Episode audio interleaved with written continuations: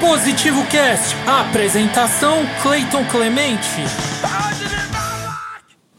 Então, para quem não me conhece, meu nome é Cleiton Clemente e hoje, mais uma vez, salve. Aê. Point aí, 20 anos do álbum Centelha, na verdade, né? O Point tem mais tempo. E tá aí o cara. E aí? E aí? E aí, beleza? Frede... Frederico Freitas, como vai? Tudo bem, e você? Tudo bem também, É. tranquilo, cara. e aí, como que andam as coisas, né? Tá tudo bem aqui, tudo bem. Quarentena aqui nos Estados Unidos. Tudo indo pro buraco, que nem no Brasil. Os dois Sim. países estão competindo para ver quem tem a, a pior performance na. na É, quem tá querendo foder mais o povo, né? é. É foda. Mas vamos começar, Fred, que a gente tem muito assunto e vamos fazer só uma horinha como nós fizemos com o Juninho, né? Uhum. Porque depois o Instagram fica cortando, então vamos fazer uma hora direto. Então eu queria que você se apresentasse, falasse um pouco de você, um pouquinho da sua história com o Point e aí a gente já começa com as perguntas. Beleza. Ah, meu nome é Frederico Freitas. Eu era vocal do, do Point of No Return. Ah, eu tive na banda do começo até o fim, de 96 até 2006. E eu também é, e antes da banda já era envolvido com a cena Stray Edge de São Paulo. Organizava show, organiza- organizava show no ah, primeiro num, num bar de metal que chamava Blackjack, depois ah, comecei a fazer a verdurado com o Jorel. E é isso. E hoje em dia eu moro nos Estados Unidos, sou professor de história aqui numa universidade. E é isso. Continuo. Ah, legal. É, legal, cara. Eu dei uma olhada lá no seu, no seu site lá, frederico.freitas.org. Olha o Calota aí, ó. Lindo trabalho, parabéns, cara, pela, por ser um professor de história, um trabalho bem, bem difícil, né? Uhum. Mas importantíssimo. Então vamos começar falando sobre a verdurada em si. É, como que como surgiu esse nome? Eu sei que a primeira verdurada foi na, na casa do Calota, lá em Guarulhos. Aham. Depois como que ela se, se transformou aí num evento tão grande, influenciando inúmeros festivais, né? Então, dá pra gente falar que existi, existiu duas verduradas. Ah, primeiro, ah, teve uma época em que, ah, quando o pessoal fazia umas festas com show de banda na casa das pessoas. Isso foi lá 93, ah, 92, 93, 94.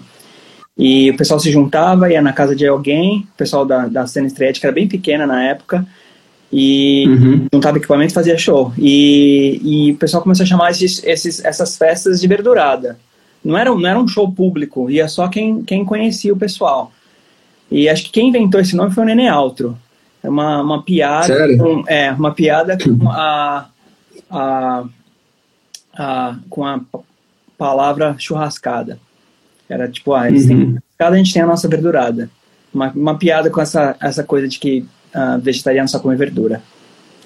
E daí, ah, daí em, no- em 96, em 96 a gente ah, fazia show. Na, em 96 eu trabalhava no Blackjack, que era um bar de metal que existia na Zona Sul, em São Paulo. Comecei a trabalhar lá e logo eu con- convenci o dono a deixar eu, eu organizar show de, de hardcore lá. Só tocava metal, mas ele abriu espaço pra gente fazer show ah, nos domingos, matinê nos domingos de hardcore. Eu fazia os shows lá, mas ah, a gente não tinha muita liberdade, não podia fazer tudo que a gente queria fazer. Daí, é, o Jorel, ele conheceu um cara que chamava ah, Rodolfo, que tinha uma casa no Jabaquara, e a casa tinha um salão atrás. E daí, esse cara, ele era, era, era envolvido com Hare Krishna, e ele, ele chegou pra gente e falou, ó, é, que vocês acham de a gente fazer uma festa junina aqui com as bandas de vocês? Ele nem era do hardcore nem nada, ele tinha uma ideia bem vaga do que a gente fazia. Na época tinha muito estreete que ia no templo Hare Krishna. Ele chegou pro Jorel e falou, Sim. não, não fazem um, uma, uma. Vamos fazer uma festa junina aqui com comida vegetariana e daí vocês põem a, a banda de vocês para tocar, né? Daí é, o Jorel me chamou para para ajudar ele a organizar, porque eu, eu já organizava os, os, shows no Blackjack. Da primeira verdade que a gente fez lá foi, eu nem lembro que banda foi, mas se, você, se, se vocês forem no, no se vocês googarem Flickr uh, cartaz verdurada, tem um tem um, um, uma página do Flickr que tem todos os uh, os cartazes desde a primeira até a última na ordem e tal, daí vocês podem ver quem tocou. E a primeira verdurada foi é, acho que foi beneficente foi de graça, não, não teve entrada, acho que a entrada era um quilo de alimento não perecível. Daí foi um bom sucesso na época, era um, foi um show com banda, e daí é, no final os Hare Krishnas deram comida. Daí a gente gostou, a gente começou a fazer mais, a gente começou a cobrar primeiro dois reais, depois cinco reais, e sempre pedir um, um quilo de alimento não perecível, que a gente doava. E daí começou a fazer várias verduradas e tal. Daí, acho que em 99, a minha irmã, uh, ela conheceu um cara que estava organizando um bazar. É, um bazar tipo o Mercado Mundo Mix, mas menor. E ele tinha, ele tinha alugado um casarão uh, no, uh, no Brás, no Brás? Na Luz, um casarão na Luz. E ele alugou o casarão para fazer essa, essa, esse bazar, mas não tinha... É, ele não usava o tempo inteiro. Ela chegou a falar, daí, daí ela propôs, ela falou, por que vocês não, não sublocam o, esse, casa, esse casarão para vocês fazerem um show de vocês? A gente teve a ideia de fazer um festival hardcore, uma verdade de dois dias, que ia ser, ter várias bandas, várias bandas de fora, e que além das bandas ia ter é, ia ter uma exposição de arte política e ia ter também palestra a gente é, teve essa ideia de a gente chamar umas pessoas para falar no meio do show, assim, a gente, a gente começou a fazer esses festivais. E na época, de, 90, de 96 até mais ou menos 2000, 2001, é, quem, fa, quem organizava mesmo era eu, quem bolava a verdurada era eu e o Jorel. Tinha um monte de gente que ajudava, mas não era um negócio muito uh, formal. Era eu e o Jorel uh, decidindo tudo, fazendo, fazendo a correria, e daí um monte de gente da cena ajudava, todo mundo ajudava. Daí lá para 2001, eu achei que era melhor deixar criar uma, um coletivo para deixar uma coisa mais formal, para ser uma, uma coisa do tipo, se um dia eu e o Joral não tivéssemos, se a gente não tivesse uh, ali disponível para fazer a verdurada, o coletivo ia continuar fazendo. Daí a gente criou esse coletivo e depois, lá para 2002, eu meio que me aposentei do coletivo e o coletivo continuou fazendo. Continuou fazendo verdurada, Sim. festival. E era, e era um legal que era, era, era um negócio legal que era bem era bem diferente de show normal, porque era um show. Uh, depois depois uh, dessa época, a gente, a gente conseguiu um, um galpão uh, no Jabaquara e a gente começou a fazer várias verduradas e festivais lá.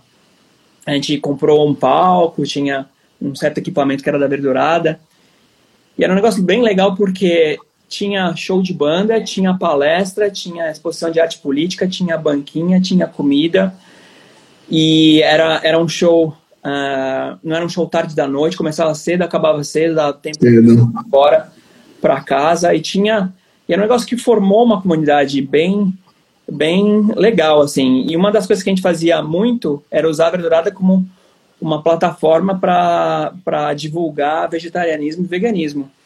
E eu, hoje em dia, eu, eu vejo, quando eu vou para o Brasil, eu vejo que, pelo menos uh, em São Paulo e no Rio, umas cidades grandes, o veganismo é, é uma coisa muito mais popular do que era na época que eu comecei. Eu comecei a, a ser vegan em, em 94. Na época, ninguém nem sabia o que, que era, não tinha ideia. Hoje em dia, você vai para São Paulo, não agora, Tem muito, né? Covid, mas se, sei lá, até o ano passado você ia para São Paulo, é. tinha comida, opção vegan, restaurante vegan, todo mundo falando de veganismo em todo quanto é lugar. Eu tenho essa, essa, essa impressão de que a gente ajudou um pouco a, a, a fazer essa realidade de, do veganismo ser um negócio bem popular. É, então, essa questão acho que é muito importante a gente salientar, é porque acho que dessa questão de ter o rango vegan no final, eu acho que acabou influenciando que inúmeras pessoas soubessem o que era veganismo, porque até, até antes ninguém sabia o que era, na verdade, né? Não tinha muito conhecimento sobre isso, sobre isso né? Uhum. Então essa questão de ter esse rango de graça no final de um show era totalmente inusitado, não, não se existia isso em outro tipo de show, né?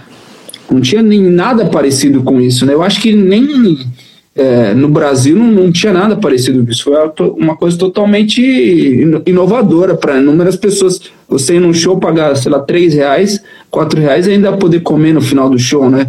Então isso aí, acho que acabou influenciando uma pessoa, vai chamando, vai chamando, quando vê, o veganismo se é, ficou gigantesco em São Paulo, assim, né? E aí começou, um, inúmeras pessoas, tipo, abre um, leva um lanche, começa a fazer uma coisa, começa a fazer outra e é, o Julinho falou aí que os precursores do veganismo e acaba influenciando, acabou influenciando milhões de pessoas, né, cara?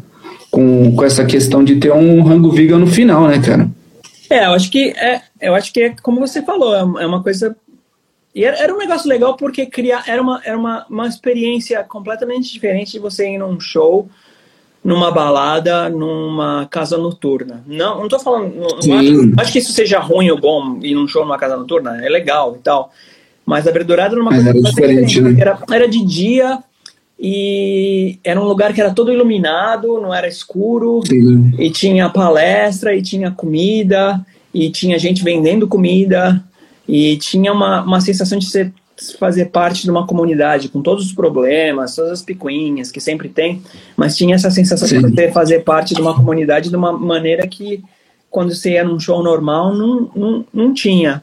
E eu acho que isso criou uma impressão muito forte em muita gente. Muito e a mensagem mais né? importante da verdurada, como o próprio nome já diz, era, era, era o vegetarianismo. E acho que isso marcou muita gente e foi, acho que foi legal. Não, com certeza, porque se, igual você falou o exemplo do galpão lá do Jabaquara, tinha 800 pessoas, 600 pessoas lá, é era impressionante, assim, hum. você vê, eu lembro que eu fiz um dia umas fotos no show do Confronto, e tava vendo essas fotos esses dias, meu, o show do Confronto lá, tinha gente do, da ponta do palco até lá nas barracas no, no, na porta, assim, sabe, mano? Não tinha um espaço vazio.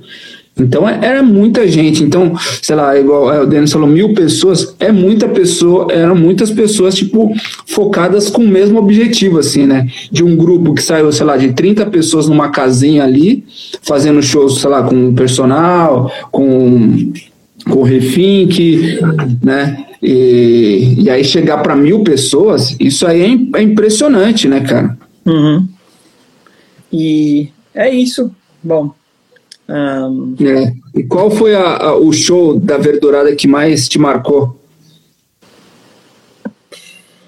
O show. Catarses? Não. Porque eu vi, eu vi um monte de show do Catarses, porque eu fiz a turnê deles. Uhum. Daí. E eu tinha visto Catarses, aqui no, nos Estados Unidos antes deles irem para lá, para cá, para ir. Acho que não foi o Catarse. Acho que, acho que foi o No Violence. Acho que o No Violence, no foi, era sempre a, a, Se bem que acho que o show do Self Conviction na, nas primeiras verduradas também. Ah! E o show do, do Constrito. O Constrito, o primeiro show Sim. do Constrito na verdurada foi brutal, assim, foi tipo um negócio que a gente ficava de boca aberta. Falava, o que, que é isso? Que negócio é esse? Hoje em dia é normal, assim, tipo, tipo de som que o Constrito faz hoje em dia. Não é normal, é bom, é ótimo, mas é tipo um negócio que a gente já acostumou e tal. Mas na época era uma coisa muito fora do que a gente esperava, do que poderia ser hardcore metálico. E é, é. mas o No Violence, acho que foi o No Violence.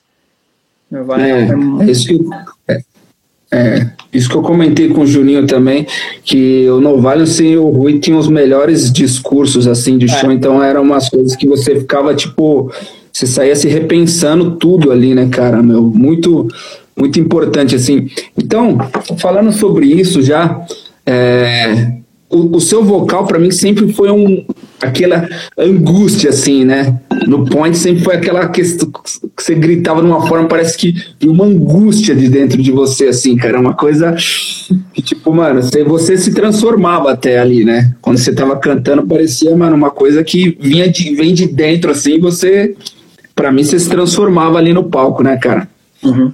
Então, começando com o point ali, é, me fala sobre essa questão, como vocês pensavam em fazer os discursos no show, porque eu também, eu lembro de ter visto um show do Point, se eu não me engano foi na Casa de Cultura do Butantã, que, meu, teve uma briga de cadeira voando, porque teve um discurso, não sei o quê, e aí começou uma briga, você lembra desse show? Acho que foi 2000 ou 2001, alguma coisa desse tipo. Putz, eu nem lembro. Desse, Eu, desse verdade, dia, to, eu lembro desse que dia a acho gente que tocou tocou...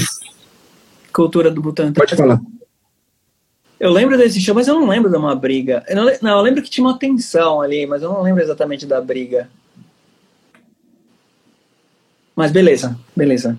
Sim, sim. Mas Vai, vamos lá. É, sim. Bom, no, no Point, a gente tinha umas, ah, digamos que uns paradigmas que a gente criou e que a gente não queria quebrar.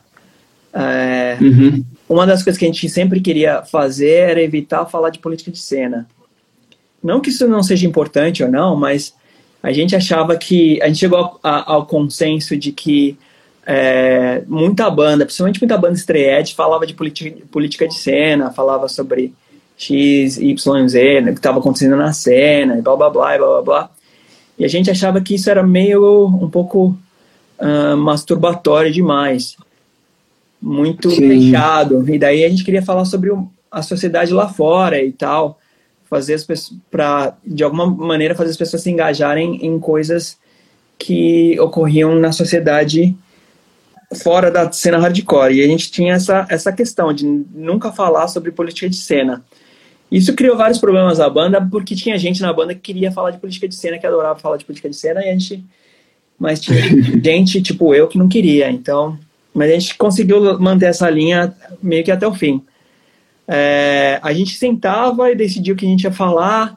Geralmente era em relação a, ao a coisas que estavam acontecendo no momento. Tentava fazer uma ponte com as letras das nossas bandas As e letras. tal. E quando a gente tocava na Verdurada e tinha, quando a gente tocava no festival e tinha palestra, a gente tentava fazer alguma conexão com o assunto da palestra. Por exemplo, a gente tinha letra sobre o MST, e às vezes a gente teve festival que ah, falou gente do MST, nem lembro se a gente tocou nesse festival ou não, mas só, só para dar um exemplo. Sim. E, e era, era meio que isso, assim. É, é isso que a gente fazia. Sim, com certeza. É, isso é importantíssimo fazer essa ligação. E, e sobre as letras, ô, Fred? Você, qual letra que você escreveu, que você escreveu junto? Como que era a- essa questão de escrever as letras, assim? Cada um escrevia uma letra e, e trazia? Ou se, ah, trouxe uma parte? Como que era essa, essa divisão, assim? Se o Calota escrevia, o Lib escrevia, quem, quem que escrevia as letras, assim? Porque as letras são, igual você disse, eram questões atuais aqui do Brasil, de fora, que estavam incomodando o cenário né, mundial, digamos assim, né? As questões de desigualdade social, né? As letras elas, elas eram feitas por comitê. Nenhuma letra foi feita, eu acho que nenhuma letra foi feita por só uma pessoa. Todas foram feitas por pelo menos duas pessoas. É, no geral, era eu, Tarcísio, e na maioria das vezes era eu, Tarcísio e o Lib que faziam as letras. Às vezes eu fazia uma letra com o Lib, às vezes o Tarcísio fazia uma letra com o Lib, às vezes eu fazia uma letra com o Tarcísio.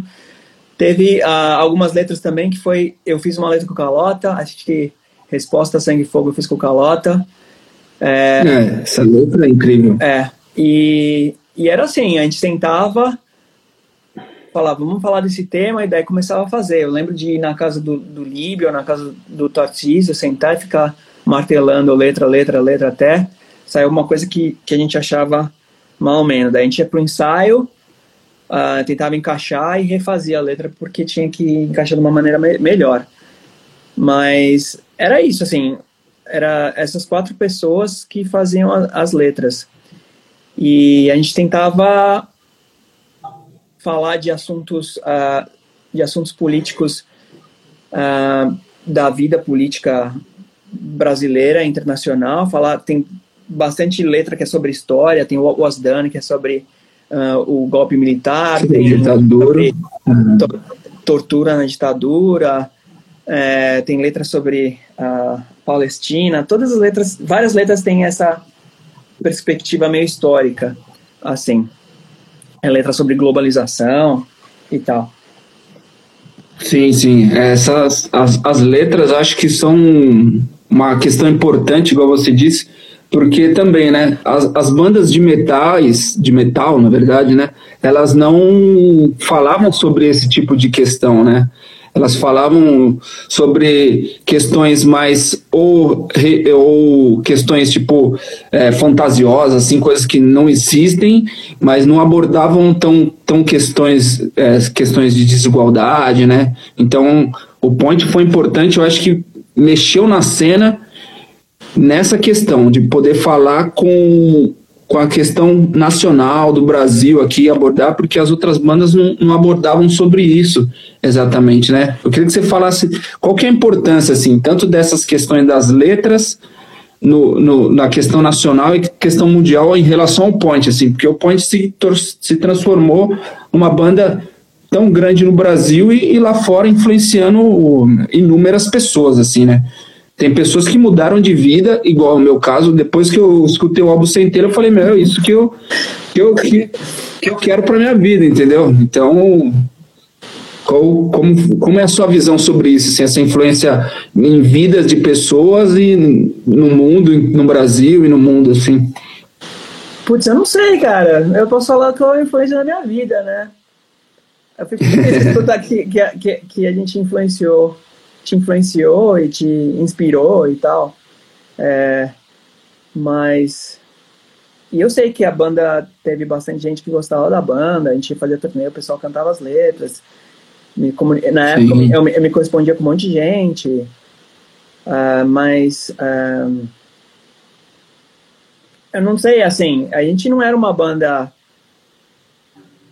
Era uma, uma banda de uma cena radical que é pequena, né? Se você for ver no grande esquema Sim. das coisas, não.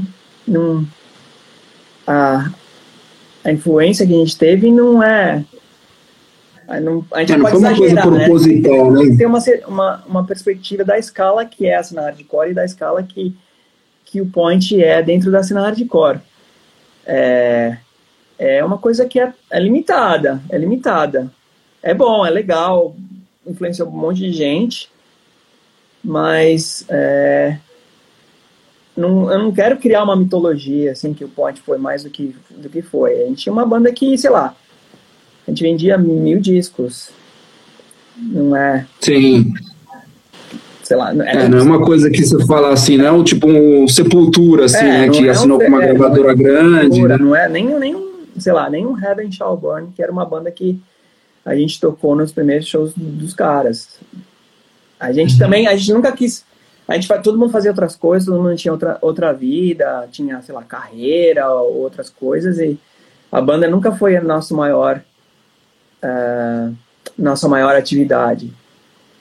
É, tipo, é, vocês não decidiram, tipo, se fala assim, ah, mano, vamos viver da banda, a É, banda é- não. é, isso, sabe? Não, a gente nunca, nunca. E eu fazia outras coisas também, mesmo dentro da cena hardcore. Or- Organizar a verdurada com o Jorel e depois com o coletivo dava um maior trabalho. É, E sei lá, o pessoal, os outros membros da banda, da banda tinham outras bandas, Juninho, Calota, Tarcísio, então. É, é legal, assim, que inspirou um monte de gente e continua inspirando, e agora, sei lá, o pessoal ainda continua escutando. É muito legal. Sim. E é isso. Aí eu fico É. feliz, eu fico, eu fico feliz. Uma coisa que rolou aqui nos Estados Unidos foi engraçado. É, no meu segundo ano, eu, eu, eu, eu dou aula numa universidade aqui. No meu segundo ano, eu recebi um e-mail de um aluno que era Stray e que ele tinha, um amigo dele tinha falado que o, um vocalista do Point to, dava aula na universidade. Eu falei, como assim? O cara sabe que, que é a minha banda. E, sei lá, depois, Sim, depois cara. o cara virou meu amigo, né? Ele já se formou e tal. Mas rolou essa, essa conexão, assim. Ele me mandou um e-mail e falou: Ah, professor, não sei o que lá. Meu amigo falou que você tocava na banda, eu conheço sua banda, blá blá blá blá blá. Uma coisa meio inusitada, assim, porque, tipo, hoje em dia esses, esses são dois mundos que não se. Não tem se cruzam conexão. mais, né? É, meu mundo acadêmico e o mundo do hardcore, assim, não tem muita conexão. É. Não são as mesmas pessoas, né? Não, não... Mas acho que.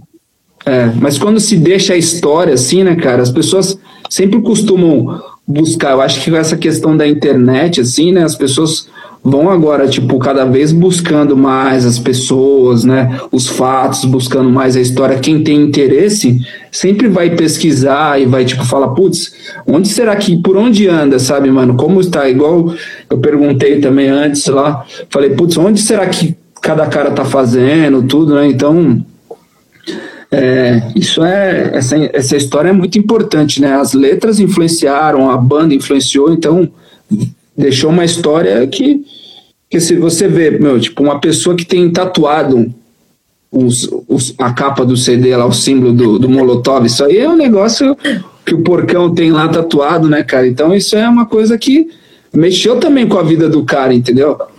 Então as pessoas vão atrás de você, vão querer saber essa história, igual Igual, tipo, igual, igual eu tô fazendo, sabe? tipo, tentando pesquisar sobre isso. É, o, o Kant falou assim, o pote deixou um legado, deixou mesmo, cara.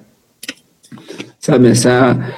Por isso, eu acho que uma coisa que a gente falta aqui no Brasil, eu não sei se você concorda com isso, a gente tem pouca memória, assim, sabe, mano? A gente deixa muitas coisas para trás igual a questão, sei lá, de bandas como Self Conviction, tipo, é, foi importante para cena estreia, não foi para um contexto de uma cena hardcore total, só que quem é estreia às vezes hoje em dia não conhece, sabe? Nunca ouviu falar da banda porque não é igual nos Estados Unidos que tipo os caras ficam realimentando as bandas e tal, não sei o que, tipo, tem show do Off Today, tipo, hoje, show do Shelter hoje, sabe? Tipo, de bandas que, na verdade, nem existem, assim, sabe? Tipo, os caras só estão lá tocando, ou Judge, estão tocando para fazer uma grana, sabe? Tipo, então, às vezes, é importante continuar essa história, mesmo que não seja tocando, mas seja, sei lá, tipo, camiseta, tendo um CD pro cara chegar e falar assim, ó, existiu essa banda aqui, o Point, que durou de 96 a 2006. Uhum. E as letras falavam sobre isso, sabe? Então, tipo, é um pouco da história para você resgatar e você continuar aprendendo sobre isso, né? E vamos falando sobre isso exatamente, perguntaram como que foi essa criação da capa do CD de Centelha, do, do Molotov e tudo. Você fala um pouquinho sobre isso. Tá bom. É, então, é, na época que eu fazia em, na época que eu estava envolvido no hardcore, tinha banda e fazia show, eu também trabalhava como design, designer gráfico. E no começo eu fazia as coisas bem ruins, assim, se você for ver... tem, tem, até uma, uma, uma, entrevista que eu e um outro pessoal que fazia a Verdurada deu recentemente por um site sobre os cartazes da Verdurada. E, ah, sei, sei, o Rúbrica, é o Rúbrica, do Felipe. É, é. Sim, sim. E eu falo lá sobre os cartazes, porque de 96 até 2002 foi eu que fiz todos os cartazes. Os primeiros cartazes são horríveis. Mas, no come... Mas depois, assim, lá para 2000, que foi quando saiu o primeiro CD do Point, já estava melhorzinho. E eu que fiz o desenho, fiz o. É... Eu nem lembro qual que foi a influência. Tipo, foi alguma coisa de skate, uma marca de skate. Mas eu desenhei lá o bonequinho, um, um perfil uh, de um cara com um molotov visto de baixo, assim e fiz a capa. Sei lá, achava, achava que era tipo. É, Point, Point sempre tinha essa, essa, essa estética de, de, uh, de conscientização, digamos, revolucionária. O nome da, Sim, banda, o nome da banda refere a isso, ponto sem volta, é tipo uma coisa do tipo. É, você chega você sabe tanto sobre as injustiças do mundo que chega uma hora que você não tem mais volta, você só pode ir para frente e lutar contra as injustiças do mundo. E o, o nome do o nome do CD centelha, uma centelha para luta, tudo mais, e é tipo tem toda aquela estética, né? E acho que era sim, sim. Era, era aquilo. E na, e na época é, 99, 2000 é, tinha esse movimento mundial, que era o que na época eles chamavam de movimento anti-globalização, que tinha todas essas manifestações contra os efeitos nocivos da, do neoliberalismo. Teve manifestação nos Estados Unidos, é, na Itália, e teve manifestação no Brasil também. E a gente estava, alguns membros da banda estavam envolvidos com isso, eu estava envolvido com isso, fazia essas manifestações aqui no Brasil e tal. E, uhum. e, e era meio que tudo nessa onda aí. Sim, isso, essa, essa questão, igual você disse, de, de, de, influência, né, de cartaz e tudo, o, o Kant falou sobre a capa do confronto também, né? É, eu fiz a capa do confronto, fiz a capa, fiz todos os CDs do Point, fiz as capas do Self Conviction, do Rethink, a YF. Acho que é isso. Eu fiz uma capa do Nova Ética também. Olha que legal. É. Isso aí eu não, não, não sabia. É, a capa do confronto também é. A capa do Nova Ética. Uhum. É, a capa do, do, do confronto é, é, é, muito linda, assim, né, cara? É impre, impressionante, é chocante, assim, né? Uhum. Você olha ali, né, meu? Pegando fogo, tudo, né, cara? É totalmente a insurreição, né, mano? Mas, ô Fred, agora Fala pra gente essa questão. Você falou sobre essa questão do, do nome, né? Tudo. É... Então, deixa eu ver aqui.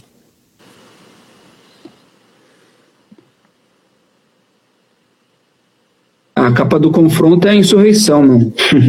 Perguntaram aqui agora.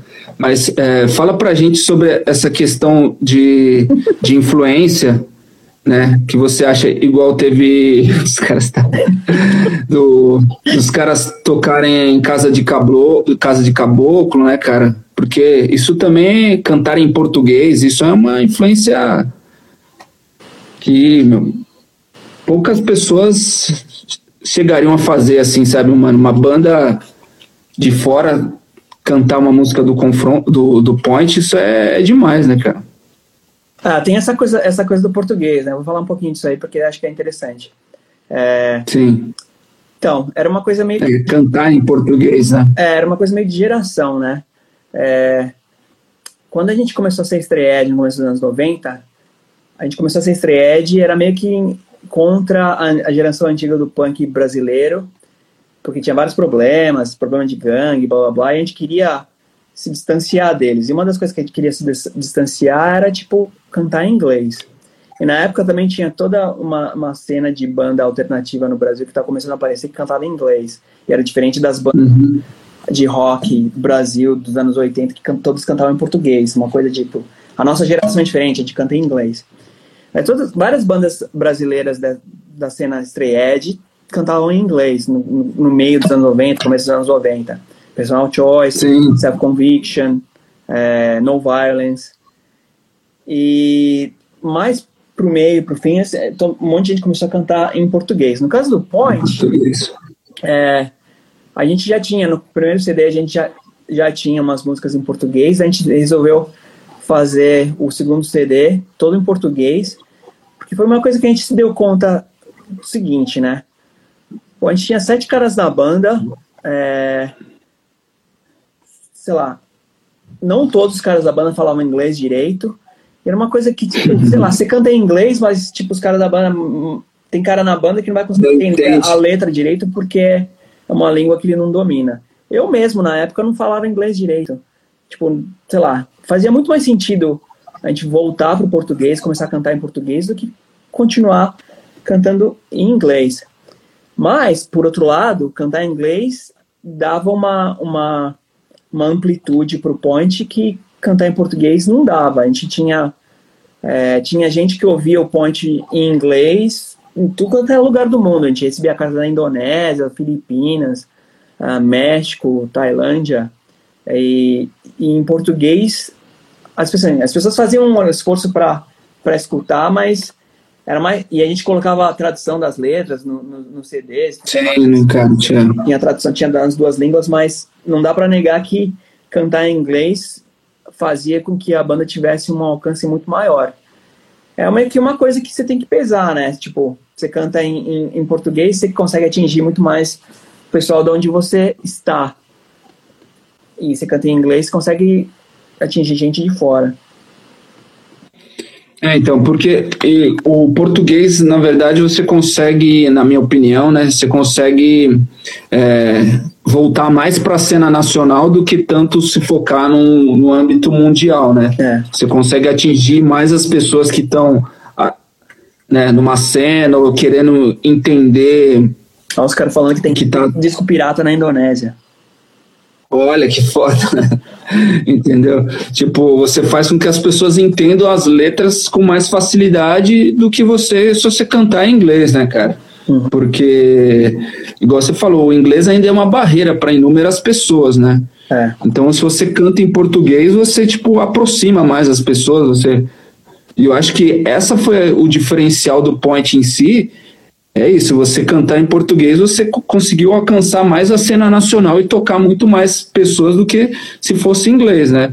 Porque, sei lá, uma letra igual, tipo, é, What Was Done, é muito importante né, falar sobre essa questão da ditadura militar, só que tem muitas pessoas que meu, nunca pararam para traduzir a letra, para ler o que, o que ela diz ali exatamente. Só que você pode, se você pega uma resposta sangue fogo, mesmo que você não consegue cantar junto ali, se você está lendo, você consegue entender a mensagem que ela está passando na hora, né, cara? Isso aí é, inevitável, né? Se pensar isso, igual uma recusa a letargia que existe em você. Isso aí é. Também, eu, não, eu, nem sabia o que significava letargia quando eu li a primeira vez o CD. Eu fui lá no dicionário e fui ver, pô, o que, que significa letargia? Uhum. Entendeu? Então você vai pesquisar, né, cara? Ou, ou como fazia, tipo, antes, nos anos 90 também, quando você pegava as bandas gringas, assim, você pegava lá e ficava, tipo, tentando traduzir as letras e tal, tipo então, se aproxima muito mais do português, né, cara? É. Isso é. Isso é, isso é muito legal, né? O cara perguntou aqui, Henrique, sobre a turnê do Nordeste. Uhum. Você lembra um pouco dessa história? Conta um pouco aí pra gente. Pô, a turnê do Nordeste foi uma maravilha. Eu gostei muito, muito, muito. Foi acho que 2003. É, acho que foi 2004. Foi acho que a última turnê, turnê que a gente fez. A gente foi de uhum. avião para Fortaleza? Não. É, Fortaleza. É, a gente foi para Fortaleza. É. Foi porque eu tenho uma prima lá e eu fui ver ela. E. e a gente é, tocou lá e a gente foi descendo, assim, foi fazendo a, a curva, assim, só no litoral, né? A gente não foi para o interior. A gente foi para Natal. Minto, a gente foi para o interior porque a gente foi para Campina Grande, na Paraíba em Recife, Salvador, e a gente fez de ônibus, foi legal, assim. Foi a única turnê que a gente fez de ônibus. E foi ótimo, assim. É. Foi muito, muito bom, assim. Eu gostei muito. E, tipo, nossa, gosto, gosto muito do Nordeste. Hum, é, então o Lobinho falou 2004. Mas uma das melhores partes do, do Brasil. e falando sobre a, a, as turnês é, Europa, é, como que, que foram as turnês lá? Conta um pouco pra gente sobre a turnê europeia, fazer os grandes festivais, né? Tocando lá por duas vezes, né? A gente fez uh, duas turnês, uma em 2000 e uma em 2002. Uhum. É, foi tudo feito no Faça Você Mesmo, a gente marcou tudo. Eu, eu o Lib tinha os contatos, eu tinha os contatos, ele passou os contatos dele e eu organizei as duas turnês. E tinha, a gente começava e terminava, começou a terminar as duas na Itália porque eu tenho um, grande amigo lá em Roma, e tem pessoal em Roma que a gente era amigo e a gente alugava a van lá. E, e foi legal. Partia de lá, né? É, um monte de, um monte de banda na época que, que ia pra Europa não, não tocava na Itália porque era meio fora de mão, assim. O pessoal gosta de ir para a Alemanha, que era onde tinha grana. A gente tocou lá na Itália. A gente nunca tocou na, na Espanha ou em Portugal. A gente tocou em vários lugares, assim. Tipo, meio, a gente to, as nossas turnês foram meio que no centro da Europa, da Itália até a Suécia e, tipo, no, um pouco do, no leste. E foi muito legal, cara. Tipo, eu lembro tem várias experiências. A gente tocou vários shows para tipo duas, três pessoas, uns shows bizarros. Tipo, a gente tocou uma uhum. vez num show que a gente tocou um show que era tipo num, num, num, centro de aposentado na Itália, uns velhos tocando bingo. E uns caras da banda ficou meio com vergonha, tocou atrás da árvore. E uns squat, vários squats também, um monte de punk. A gente sempre tocava um esquema meio punk tocou em vários esquemas Stray é, tocou nos festivais, nos dois festivais grandes de lá, que são, são da cena hardcore, o, o, o Hyper e o, Sim. o Watching Bees, né, e o, e o Fluffy. que é na República Tcheca. Os festivais. E, e era, era, legal, cara, era legal. Um negócio muito louco que, que me impactou muito foi, tipo, ir num lugar, tipo, na Hungria e ver uns caras tipo, cantando as músicas em português, assim. Tipo, os caras nem sabiam o que eles estavam cantando. Tipo, decorou o som, assim. Que nem, sei lá. Sim. Eu era moleque, eu decorava letra em inglês sem, sem saber inglês. E era muito Sim, legal. total. Ver os caras cantando em português, assim. Muito, muito legal, muito legal. E foi legal, assim. Foi, foi ótimo, tipo... Na, na primeira turnê foi tipo uma coisa muito louca, porque a gente tinha sete caras na banda, ainda levou mais cinco pessoas do Brasil, tipo amigo, namorada, e a gente chegou lá e tinha tipo um monte de gente que seguia a gente, daí tinha tipo uma banda da Itália que seguia, eles nem estavam tocando, a gente só queria ficar no rolê, eles Só queria fazer no rolê. É, aí tinha tipo um pessoal de Portugal também, colava na, na turnê, na van, a gente chegava na casa do, tipo nos shows assim, tocava, daí, tipo, depois do show chegava, puta, tem, tipo, 15 pessoas, tem que arrumar lugar pra dormir 15 pessoas. Os caras, tipo, não aceitavam, assim. Que, tipo, geralmente banda tem, tipo, 4, 5 caras mais um, um role. A gente era, tipo, tipo, sei lá, uma, um culto, assim, uma comunidade. tipo, um bagulho bizarro. Assim. Tinha uma banda muito pouco profissional. É, o Yuri perguntou aqui essa questão de, tre, de ter três vocalistas, né? Três pessoas cantando, né? Uhum. Eu sei que a influência, acho que de, de todos, assim, partiu a partir do, do Path of Resistance, né? É. E fala um pouco pra gente dessa questão de querer colocar três pessoas cantando, porque você falou que tem é, que começou desde 96, né? Uhum. E, e como era? Já tinha três vocais? Não tinha? Como que Foi assim, desde o início sempre foi três? Foi assim, o Point começou como um projeto do Self Conviction. Self Conviction é uma banda Stray Edge, Vegan Stray Edge que existia, é, tipo uma das duas grandes bandas vegan Stray Edge do começo da década da década de 90. Tinha o Personal Choice e o Self Conviction. E o Self Conviction sempre teve dois vocais, o, jo, o Jorel e o Calota. Eu lembro que um dia Sim. o e o Self Conviction era meio que uma banda, uma banda que tentava ser meio hardcore Nova York e tal. E o Jorel curtia isso, mas ele não curtia muito as bandas de, de mais metal que estavam começando a surgir na época, Earth Crisis, é, toda aquela cena uh, Victory Record, ele não gostava muito. Uhum. Aí os caras, uns caras Good Life também. Os caras da banda decidiram fazer uh, uma banda mais metal, assim. Eles tinham essa, essa ânsia de fazer um pouco mais metal. Eu lembro que um dia, uh, acho que na segunda ou terceira verdurada, o Calota e o Tarcísio chegaram para mim e falaram: Ô, ô, é, quer chegar assim, ó, a gente quer te, te, te propor uma coisa, mas vem aqui que a gente quer, que é, meio, que é meio segredo. Era tipo um projeto que era segredo. Eles falaram assim: ah, a gente tem uma, um- uma ideia de uma banda, tipo Path of Resistance, tinha acabado de sair, assim, o Path of Resistance com três vocais. Os caras, ah, a gente vai fazer uma banda tipo Path of Resistance, é, mas vai ser tipo estreia de sangue no olho, assim, umas letras brutal, estreia de não sei o que lá. E aí, sabe, vai vai ver. A gente falando, você quer chamar um cara que não tem banda, tipo você e o Juninho do Braz e tal. Daí no começo era era para ser três vocais, tipo Path of. Era pra ser tipo uma cópia do Path of Resistance, tipo uma banda estreadaça com três vocais. E era tipo eu, que nunca tinha cantado em nenhuma banda, e o Juninho do Braz, que eu acho que também nunca tinha cantado em nenhuma banda, nenhuma banda, e o Calota, e o, o Tarcísio na guitarra, o o Tigrilo, eu não lembro o que ele fazia no começo. Que ele tocava na bateria. No... A gente disse que o Tigrilo tocou, é, começou na bateria, depois foi pra guitarra, depois foi pro baixo, É, foi recolocado. é, é, acho que isso. Aí teve uma época que, tipo, tocou o, o Luciano, que tocava no... O Lu, que tocava no, céu, no, no personal. O acho. personal. É, daí, tipo, Uhum. é, não rolou, o, o Juninho não rolou muito, nem lembro muito porquê. Acho que ele tocou uns três ou quatro ensaios, mas na época a gente já tinha, tava começando a fazer, a primeira música era What Was Done. Daí, eu cheguei pros caras e falei, ô, o que vocês acham da gente fazer umas letras mais políticas, em vez de ser umas banda, uma banda estreada, vamos falar umas coisas mais políticas e tal. Eu meio que convenci os caras a fazer uma banda mais política. A gente teve essa ideia de fazer uma letra sobre a ditadura militar. Mas não estava completo ainda, Sim. não tinha feito essa letra ainda. Daí, o, o, Ah, daí tinha o China também. O China, que era o Sim. cara que tocava, que era um thread das antigas, que, tocava, que tocou num projeto lá que chamava Fury. Ele era baixista. Daí os caras ah, decidiram.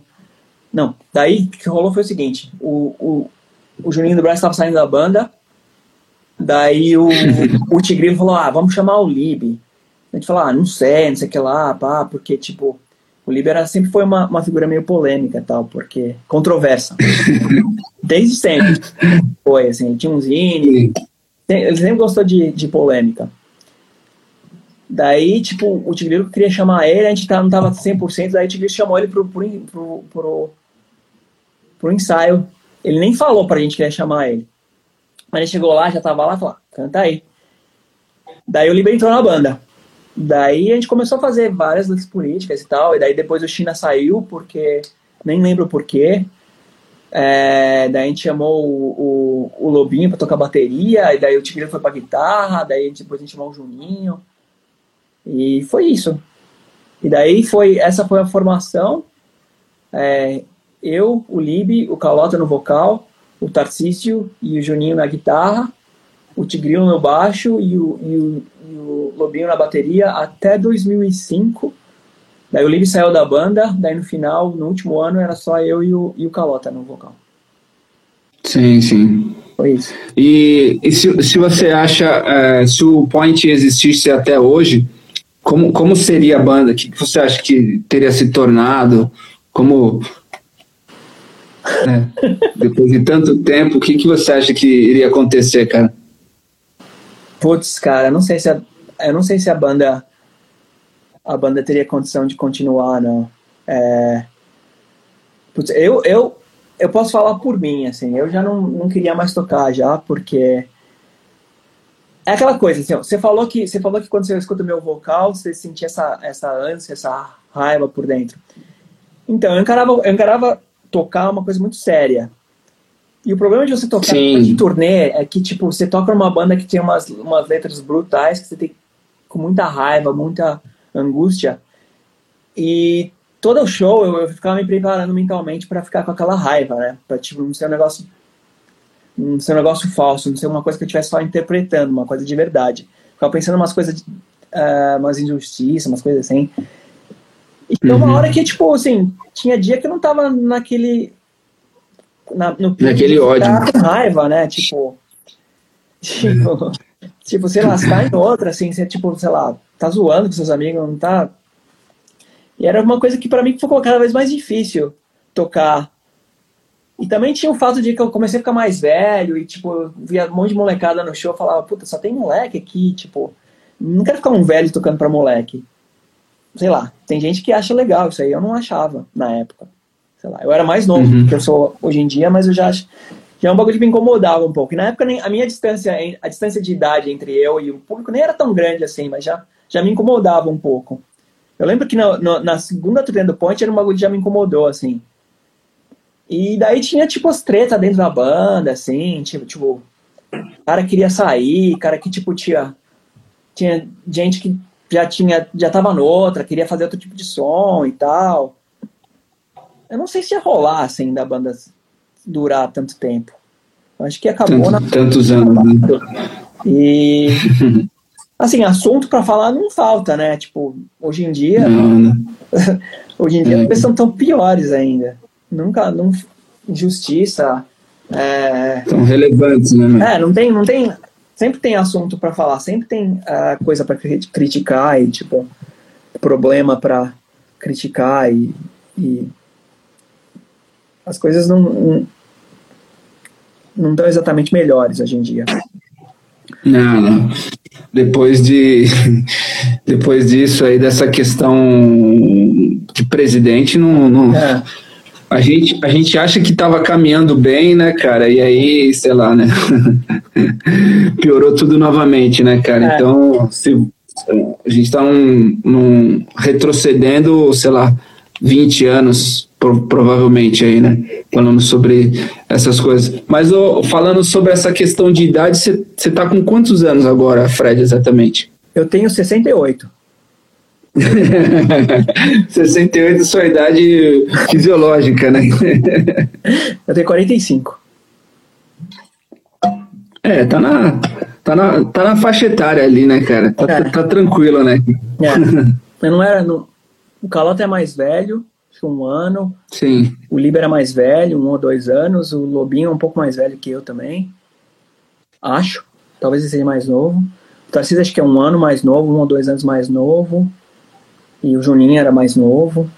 E é, o Juninho tem. Tigrila, a gente tem a mesma idade. É, Tigrila 42. É mais novo que eu também. E, e essa, essa questão assim de, de, de ter banda, né? Igual você falou que já estava um pouco incomodado, né? Além do Point, você chegou a ter outra banda? Ou o Point foi a única banda que você teve na vida e tal? Eu tive uma banda que, na verdade, nunca nem fechou, assim. Uma banda que chamava de Pedras na, Pedras na Mão, ou de Pedras nas Mãos. Era uma uhum. banda com o, o Pierre do, do Constrito e tinha um monte de Dois mil e pouco, né? É, tinha um monte de gente que tocou 2002, na bateria. Dois, acho, nada. Tem o Pregueiro na banda, que era um cara que tava na cena nessa época, era um skatista que tava na cena. E era uma banda bem edge e, tipo, a gente fez umas duas, três músicas, mas a gente nunca tocou. E uma, uma, uh, uma um riff, uma, uma parte de uma das músicas que a gente fez, acho que duas partes virou virou música do Point, do, do segundo CD. Olha, que legal. Foi, é, foi coisa que o Pierre que criou. Tem uma parte que é uma parte da música sobre a tortura, que é, virou música do Point, tem uma outra parte ali também. A gente roubou da minha banda, pôs na outra banda. Já que outra aquela banda não ia rolar mesmo. É, deixa quieto, né? É. Mas essa questão de, de, de política e, e hardcore, você acha que falta política nos dias de hoje na cena? Você acha que como o que você vê sobre essa questão de política e hardcore? Você acha que, que é, sei lá, parece que depois dessa, dessa eleição as pessoas ficaram totalmente malucas assim, porque falam assim, não, é, não pode ter política misturando com hardcore, não pode ter punk, uma, uma totalmente, né, uma maluquice, uma, todo mundo meio, o que, que você acha sobre isso, assim, cara? Pois Essa cara, questão, você acha que falta mais política no hardcore, você acha que falta mais política no rock em si, em tudo, o que, que você vê sobre essa questão de política em si? Putz, eu não sei, cara, não sei porque eu meio que, que eu, digamos que eu me, aposentei do hardcore lá para 2004, 2005. Me aposentei completamente porque todos os meus melhores amigos ainda são do hardcore, eu ia show de vez em quando, ainda continuo indo show de vez em quando. O último show que eu fui foi do, do, do Earth Crisis na Califórnia, em março, um pouco antes do, do coronavírus virar o que é. Mas é, eu não eu não sei, cara, porque eu sei que tem um monte de banda nova. Os moleques estreed que eu conheço aqui da, da, da, minha cidade, que eram os moleques que, me, que entraram em contato comigo no, na universidade, eles tinham banda e eles, eles são todos meio políticos, assim. Mas eu não sei, cara, que eu não conheço muito bem o que, o que rola hoje em dia, na verdade. Não conheço as bandas que tocam hoje em dia, sei lá. Talvez as bandas uhum. mais. Bandas de 10 anos para cá mais famosas, talvez eu conheça algumas, mas não posso falar que eu sei o que está rolando mesmo. Não é nem que eu não queira falar, queira criticar, que eu não sei mesmo. Entendi. Você tem escutado alguma coisa ou você não tem, não, não, não tem escutado, então, sobre isso, né? Cara, eu escuto. Tem, tem uma coisa quando você é velho, você começa só a escutar as coisas que você escutava antes, assim. Na verdade, assim, eu escuto uhum. muito música nova, mas que não é hardcore. O hardcore que eu escuto é, é, coisa que eu escutava antes. Tem uma hora que você para de escutar hardcore novo. Sei lá por quê. Tem, não todo mundo, acho que tem gente que continua escutando. Eu não, eu parei, assim. É, sei lá, eu escutei umas bandas novas, assim, de vez em quando eu escuto, mas, tipo, eu escuto só uma vez, assim, não, não fico escutando direto. As coisas que eu escuto direto é, tipo, as bandas, sei lá, até 2002, 2003, assim. Sim, quando você estava mais é. inteirado ali, né? É. O Thiago perguntou se foi bom o show do Full Crisis. Cara, foi, mas tem tipo uma. Todo show do Full que eu já vi, eu sempre fico meio decepcionado, eu sempre acho meio devagar. Aquele que teve no Brasil lá, teve um no Brasil que eu fui, que o Libre organizou. Sei, não eu fui meio devagar. É, eu tinha ido num antes, eu fui num depois, na Califórnia, fui nesse agora. Sempre achei os caras meio lento, assim, meio. Não sei. Marcha lenta. É, meio marcha lenta, assim, não sei. Acho que falta um pouco uma. É. E teve, foi, foi aquele California Takeover, teve Strife Ah, sei. e teve Snap Incrível. Case, Snapcase. e teve umas bandas, teve uma banda local de lá e teve uma banda daqui da, da Carolina do Norte, de Charlotte, uma banda estreed daqui. Foi legal. Nossa. Não, é. Esses shows aí seria incrível, hein, mano? Tá louco. Mas daí, daí eu voltei e já fiquei na encanada que eu tinha pegado, podia ter pego Covid. Começou, Coronavírus. eu voltei já tava começando. Nossa. Meio que, não, não é. Tem, tem uns casos na Califórnia, será que tinha alguém lá que tinha? Foi o último show que eu fui na minha vida. Sim. Antes, antes disso, você tinha visto algum show por aí falando sobre isso também? Putz, eu não lembro qual foi o último show que eu vi aqui. Não lembro. Ah, é, foi um show, foi um show que não foi de hardcore, foi com, com a patroa. Foi um show que era uma, uma banda de alternativo, de tipo folk, assim. Sei, sei. Não, mas tá ótimo já, cara. Já tá ótimo. É, eu tô ligado, tô ligado, Agora tô você... ligado no Sect. O Cantinho falou do Sect. Eu conheço. Eu conheço o cara que toca no Sect, que, to, que tocava no Catarse, esse ali. Conheço ele. Já, eu vi show do Sect aqui já. Olha aí, viu? Perguntaram aí sobre o Choke Hold, o que, que você acha aí sobre o Choke Hold? Se você escuta, né, que era uma banda velha também e tal. E aposto que vocês tocavam cover do Choke Hold, né? Então, Uhum. com certeza influenciou e. O Road foi uma banda muito importante na cena brasileira por um motivo. Assim, era uma banda que todo mundo gostava e tal. Por um motivo. Uhum. Eles tinham um compacto, um CD, e que eles falavam, tinha um texto explicando o que era veganismo. Daí o Tarcísio, na época, acho que 92, 93, ele virou, decidiu virar vegan porque ele leu esse texto. E ele foi o primeiro vegan da Sim. assim. Pro- Eu diria Sim. que foi o primeiro vegan brasileiro, mas eu não tenho certeza. Mas na época, É, só Ligado ao hardcore. ele foi o primeiro É. vegan, e foi por causa do Chuck Hold.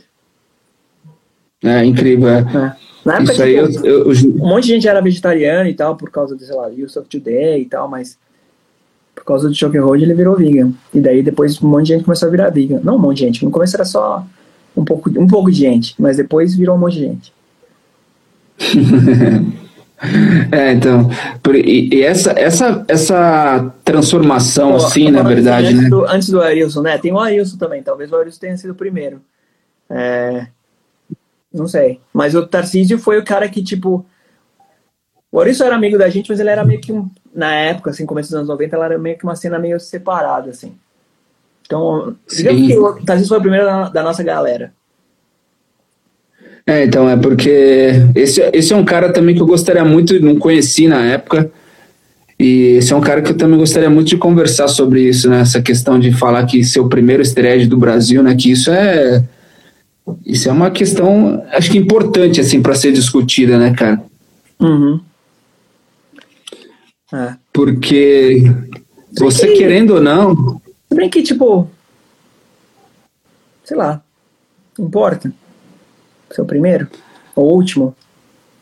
é. Na verdade, É. importar, eu acho que não Assim, importa, né? importa- Acho que- importa- digamos que importa é o impacto que certas pessoas têm, assim. Sim. Ah, não, não tô, É, eu acho não tô- não tô querendo desmerecer o Arilson. Ele é tipo. Sim, sim, não, eu entendo a sua Verdade, visão, eu tipo assim, entendo, entendo. E é, e é- e é engraçado quando você é o primeiro. Você, você vai decide ser um, negócio quando ninguém é. Mas é. meio que uma curiosidade só, né? Ser o primeiro. Sim. Ah, o primeiro punk brasileiro. Tipo, o que Sim. importa é que É, tipo, então, em a gente- 82 tinha um monte de punk. Um monte de punk fazendo um monte de coisa. Primeiro estreia brasileiro. Então, no começo é, dos anos 90 o- tinha um monte de estreia fazendo um monte de coisa. então, o que, que você vê sobre essa questão, assim, né, de ser o primeiro ou não e tal? Como que você, como que você conheceu o Stred em si? Ahn, acho que a primeira vez que eu ouvi falar de Stray foi naquela. ah, naquele quadrinho do é Julinho Stred, da Animal. Tem um quadrinho aí que circulava nos anos 90, nos anos, começo dos anos 90, que tinha, tipo, meio que zoando Stred, assim, nem sabia o que, que era. E na época. Sei. Eu era tipo um punk de bairro, assim, um punk de bairro boy, que eu morava no Itaim. E, mas eu já, não, eu já não bebia, não fumava nada, eu achava, tipo. Era meio que uma coisa que eu fazia. Uma porque eu não queria fazer, eu não queria beber, não queria fumar, e outra que era tipo um bagulho legal, porque eu era. dava pra ser do contra, assim. Todos os meus amigos fumavam, bebiam, então. Sei lá, fumavam baseado, e eu falava, é, não vou fazer porque quero ser diferente. Mas eu não sabia o que era estreed. Você já não gostava, não fazia parte de você, né? É, já, já achava, achava um negócio legal. Daí na época eu trabalhava na Dunkin' Donuts. E tinha uma, uma, uma menina lá que trabalhava comigo e ela conhecia, ela era gótica e ela conhecia os uh, o Jorel, o pessoal da Zona Sul, assim, ela morava na Zona Sul. Isso foi em 92, 93. Daí ela falou, ah, tem esses, eu conheço esses treetes, tá, já ouviu falar? Só que nem você, eles não, não bebem, não fumam. Falei, não, não, nunca ouvi falar. Daí ela, tipo, me passou um flyer de alguma, algum show, alguma coisa assim. Eu lembro que eles foram tocar em Itaim, meu bairro. Itaim Bibi. 93, acho, 92, 93. Eles foram tocar lá. E daí eu fui e tal, e vi, achei muito louco. Nem lembro que banda tocou. Não lembro se foi self, self ou personal, acho que foi personal. Achei muito louco. Daí comecei a. E eles tinham um. Eles eram. Os estreedes de São Paulo na época eram todos, quase todos anarquistas. Faziam parte de um, um coletivo anarquista que se chamava Juventude Libertária. Sim, é, sim. E daí eu comecei a me corresponder. Eu mandei uma carta. Eu, eu e na, minha namorada na época, Ana Maria, que era Ana Maria Curselli, que faz comida vegan. Ela era sim, minha namorada, sim. morava junto. Eu mandei uma carta, ela mandou uma carta também. E daí a minha carta quem respondeu foi o Tarcísio, que era parte do, da Juventude Libertária. Daí eu comecei a me corresponder com ele. E a Ana Maria começou a se corresponder com o Zé Rodolfo, que era primo do Tarcísio. Também era um estreed da Juventude Libertária. E depois a gente conheceu, começou, foi numa reunião e tal, que tinha umas reuniões na luz. Conheceu a galera e tal. É, foi assim que eu me. Que eu, e eu lembro que no começo. Olha só que louco.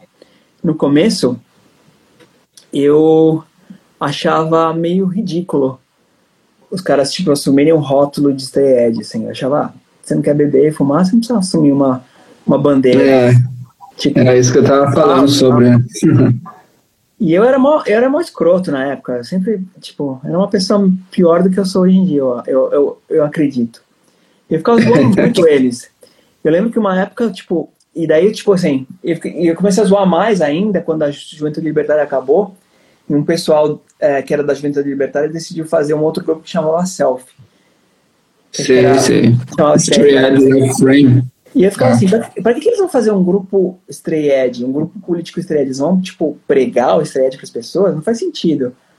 Tipo, sei lá, eu achava, sei lá, vegetarianismo, direitos dos animais um negócio muito mais importante do que Stray. Sei lá, eu, eu até acho hoje em dia. E eu ficava meio, pra que, que vocês têm? você tem esse grupo aí? Não faz sentido nenhum. Eu ficava zoando eles e tal.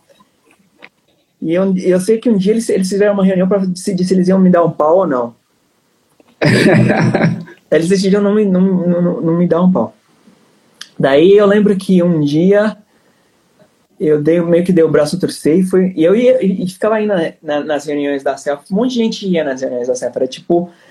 É, era o tipo sei lá, o lugar que a gente tinha uma comunidade ia lá, não só para falar coisa séria, mas para falar besteira. Pra se encontrar, né? É, daí eu, eu lembro que um dia eu fui com um X na mão, assim, os caras ficaram, ah, tá com X na mão, tá com X na mão. Ficaram tipo, olha só, ah, deu o braço a torcer, não sei o que lá. e foi isso. É. E daí, acho que em 94 eu virei vegan foi tipo num dia pro outro, assim, virei tipo vegetariana e dois dias depois, três dias depois já era vegan. Muito rápido assim, né? Se você ah, tipo, assim, pensar era, porque não... era um bagulho que eu, achava, que eu achava certo. É. E aí foi isso. E era meio pra cá, era difícil na época ser vegan.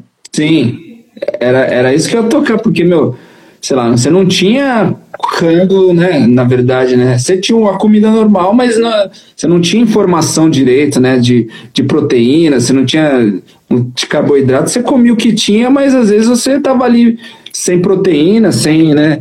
Meio doente, né? Porque, meu, não se comia bem, né, cara? Não. Se você saía de casa, você era, era, você tinha proteína de soja e era isso que era o rango, né? Proteína de soja com tomate, e, né? Comendo assim, leite, mano. Leite de soja era da mãe terra, que era tipo. Era Sim, tipo é, você.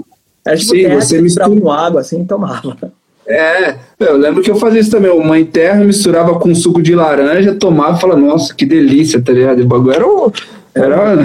tinha, uma, tinha uma marca que fazia é, produto vegetariano, que era a Mãe Terra, que era horrível. Tudo da Mãe Terra era ruim. Sim, mas era, mano, era a única opção que tinha, né? Você mandava uma carta, eles te mandavam tipo um, um caderninho lá, né? Tipo de receita, cara. Porque Isso eu lembro, aí. Eu lembro que na época, é, não só a gente. Tinha umas coisas que a gente não sabia, assim, tipo de nutrição e tal. Tipo, que é, tinha acabado de sair do colegial, né? E, mas tinha umas coisas que, tipo, ninguém sabia. Tipo, a, a pesquisa científica ainda não sabia sobre. Por exemplo, o negócio da B12. Quando eu, é. virou veganismo, virou vegan, nem, nem tipo pesquisador assim de nutrição, médico, sabia que, que não existia fonte uh, vegetal, vegetal. Uh, de B12. Foi um negócio que apareceu é. depois. Que era um negócio Você que tem que. Suplementar. Precisa suplementar. É. Né, eu lembro que na época, quando começou a passar essas pesquisas, aí na época a gente começou a falar com os médicos, tinha o Eric, Dr. Eric, que era um médico que foi um dos primeiros médicos mais ligados ao, ao veganismo, assim, ele, ele, ele lia os papers de ponta, assim, falava, olha, pessoal, tá saindo essas pesquisas aí que tem que suplementar, é sério e tal, e, tipo, eu lembro tinha gente que tinha aquela ideia que, tipo, o veganismo tem que ser natural, entendeu? Não pode ser um negócio é, mas, é. mas, tipo, é, mas é muito é muito mais sério, né, cara? Que a gente imagina, né, cara? Mas, ô Fred, foi, foi incrível esse bate-papo aí. Eu queria que você terminasse aí, falasse um pouco mais sobre o que o Point significou para você exatamente. Eu queria que você fechasse com isso, assim, porque, igual eu falei sobre a influência, igual quando eu porque faz 20 anos do Centelha e tal, falei, pô, eu vou fazer uma live com o Juninho. Cara, quando soltou isso, cara, o que chegou de mensagem foi impressionante, cara. Muita gente manda, mano, o point é foda, velho. Porra, mano, que horas que vai ser? Me avisa. O cara me falou assim: eu sou de Pato Branco, o point mudou minha vida, me avisa certinho, não sei o que. Entendeu? Então eu queria que você falasse o que o point mudou na sua vida também, cara. De, desse período todo aí, cara e influencia até hoje, tá? Nessas, no seu trabalho de história também, né, cara? Seu trabalho de ser professor. Finaliza com isso aí. Pô, é assim, tinha muita coisa do Point que, tipo, como eu era membro da banda, era, ia tipo, fazer a letra e tal, muita coisa do Point era coisa que é, já, já era coisa que era parte de mim mesmo, entendeu? Tua. Então, tipo, digamos que o Point não me influenciou porque eu tava criando as coisas do Ponte, escrevendo letra e tal. Sim. E, ah, e, tipo assim, mas em relação à minha vida, cara, tipo, foi um, sei lá, um período completamente fundamental para minha vida, porque fiz coisa que eu não poderia ter feito de outra maneira, fiz turnê, tive experiências brutais com caras que são amigo meu até hoje, e tipo, não consigo imaginar a minha formação como pessoa sem ter passado por essa experiência. Tinha coisa ruim também, tinha briga, tinha show, briga, essas coisas todas, mas também isso também faz parte da formação do meu caráter. É, é faz parte de ter banda, né, cara? É. mas, tipo, sei lá, e é legal, assim, uma das coisas que, que, que foi muito louco é que, tipo, te põe em contato com um monte de gente diferente, né? Um monte de, gente, de um monte de lugar diferente, abre um horizonte muito mais amplo. É, sei lá, tinha contato com gente de todo lugar do mundo e todo lugar do Brasil também, porque, sei lá, você é de São Paulo, eu sou de São Paulo, e a gente sabe como quem é de São Paulo é muito em si mesmado, né? Pensa que, tipo, Sim. São Paulo é o centro do universo e não existe nada fora, fora de São Paulo. E, tipo, é. com point, com a verdurada, com hardcore, com um monte de gente de tudo quanto é lugar, você viaja, vai, faz show em lugar que normalmente você não, não iria. Não iria chegar, né, cara? É, e tipo, você vê que, tipo, existe muita coisa fora do que daquele ambiente que você tá, entendeu? Meio ali que você vive, né? Porque se for basear ali, meu, em, em 2000, em 2002, você fazer uma turnê europeia, você não imaginava isso quando começou lá, quando você era um, um, garoto punk ali da Zona Sul, você não imaginava um dia poder fazer uma turnê na Europa tocando para um Fluff, um dos festivais mais importantes do mundo, assim, né, cara? Tipo assim, cara, não foi nem, nem. É. Assim, a primeira vez que eu fui pra Europa foi quando eu fui com o Ponte, assim. É, foi tipo. Eu tinha, então. eu tinha ido. Eu tinha saído duas vezes do Brasil antes de ir pro, Eu tinha ido duas vezes para os Estados Unidos. E. Mas, tipo, ir pra Europa, a Europa é muito diferente dos Estados Unidos. E, tipo, foi uma.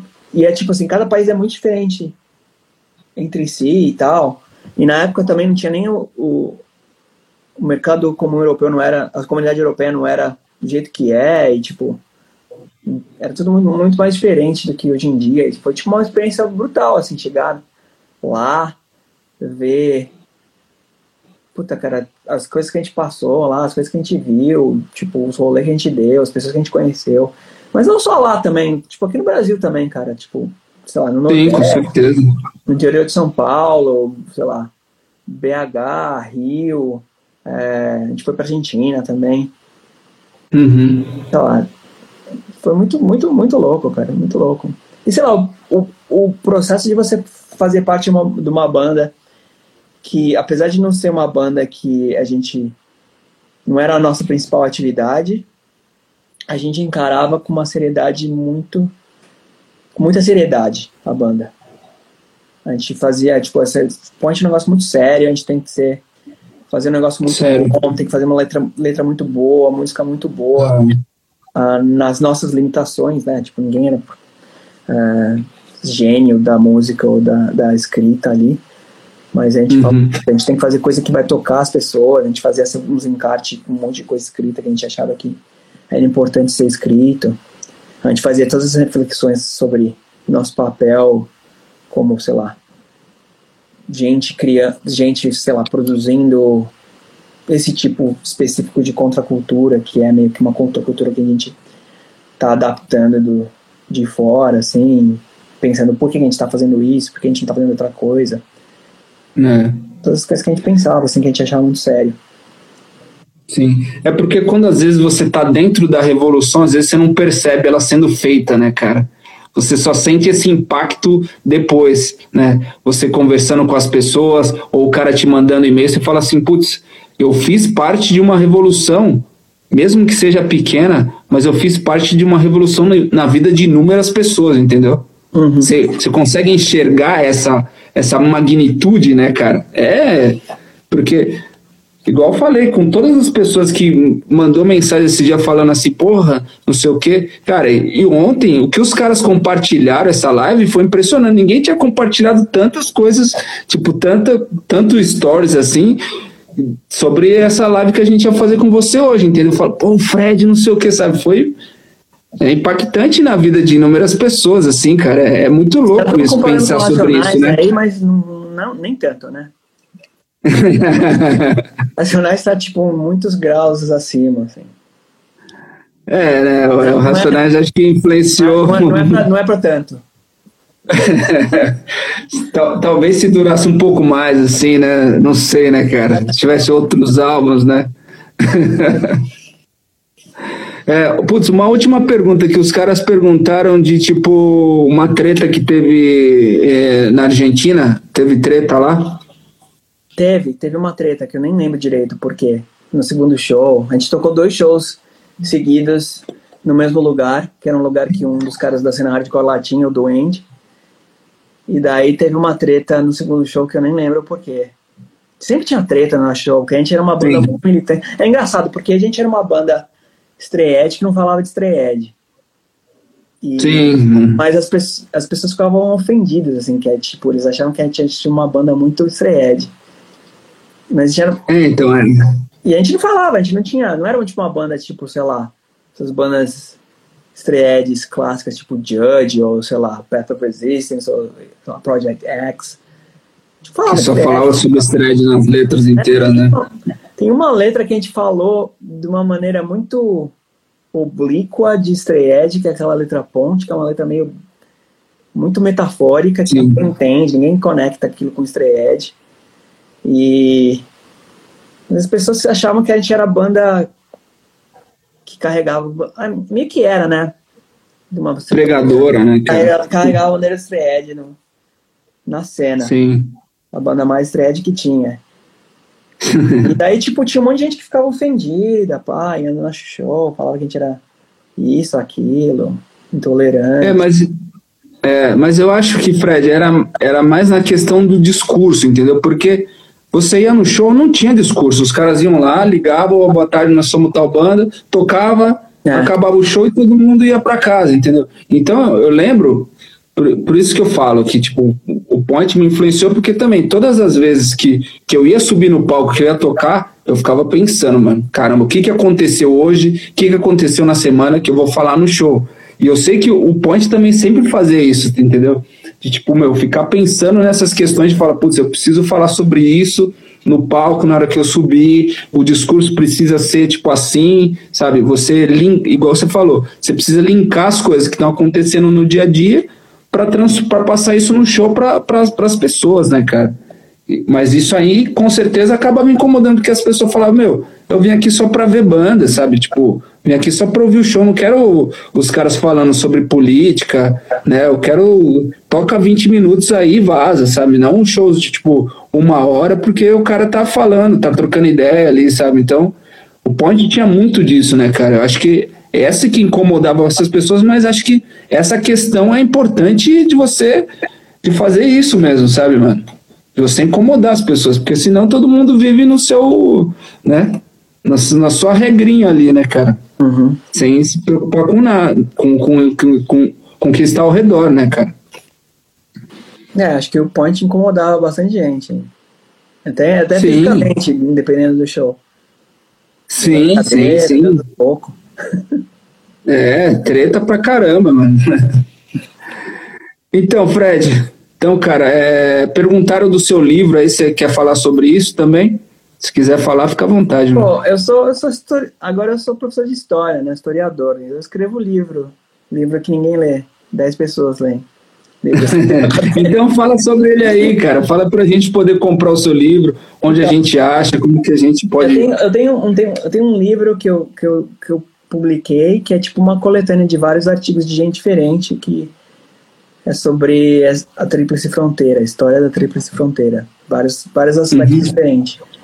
E, eu, e tem, foi publicado por uma, uma editora acadêmica aqui nos Estados Unidos que chama eh, University of Arizona Press. Chama Big Water, o nome do livro.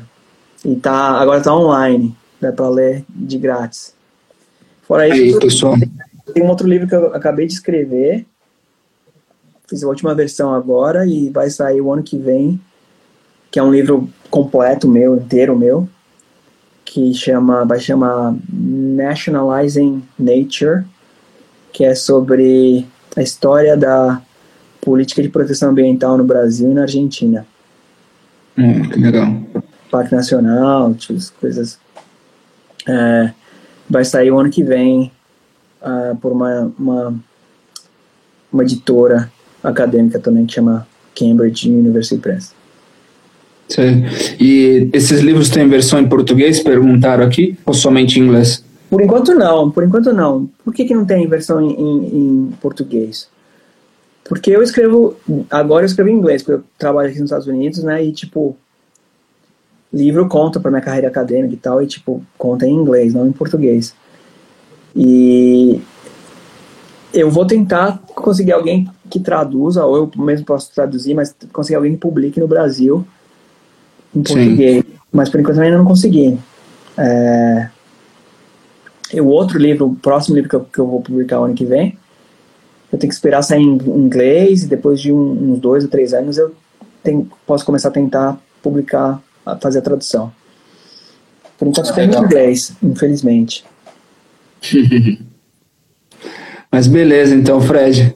Beleza. Então, cara, foi um prazer aí bater esse papo, se estendeu demais, a gente acabou falando sobre inúmeros assuntos, mas acho que foi, foi bem produtivo, cara.